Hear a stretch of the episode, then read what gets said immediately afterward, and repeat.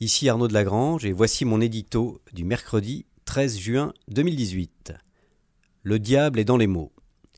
Sans être nourri au lait de l'histoire, Trump goûte sans doute certains parallèles, comme celui qui pourrait être fait avec la poignée de main de Mao et Richard Nixon.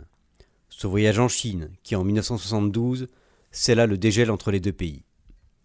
La voie avait été ouverte par la diplomatie du ping-pong. En 2018, c'est plutôt la diplomatie du basket, avec l'ex-joueur des Chicago Bulls, Dennis Rodman, apportant l'art du deal de Donald Trump au dictateur rouge féru de son sport. Le sommet de Singapour sera-t-il un moment crucial, comme l'avait été la percée de Nixon à Pékin? L'heure n'est pas aux certitudes. Mais l'accord historique ressemble à une déclaration d'intention où les symboles l'emportent sur le contenu. Les optimistes diront que c'est le début de quelque chose, l'enclenchement d'une dynamique, avec notamment la perspective de visites croisées.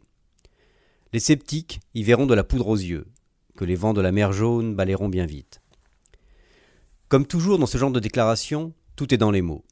Ceux qui y sont et ceux qui n'y sont pas. Parmi ceux qui figurent dans le texte, il y a le mot vers. Il s'agit d'aller vers une dénucléarisation sans calendrier ni certitude. Parmi les mots que l'on ne trouve pas, il y a complète, vérifiable, irréversible. Trump a beaucoup donné à Kim, à commencer par le statut de dirigeant fréquentable, avec peu de concessions concrètes en retour. La longue litanie des promesses non tenues par la Corée du Nord invite à la prudence. Et sans approuver, on peut comprendre Kim. La Corée du Nord sans la bombe, c'est la Birmanie des généraux, c'est-à-dire pas grand-chose sur la scène mondiale.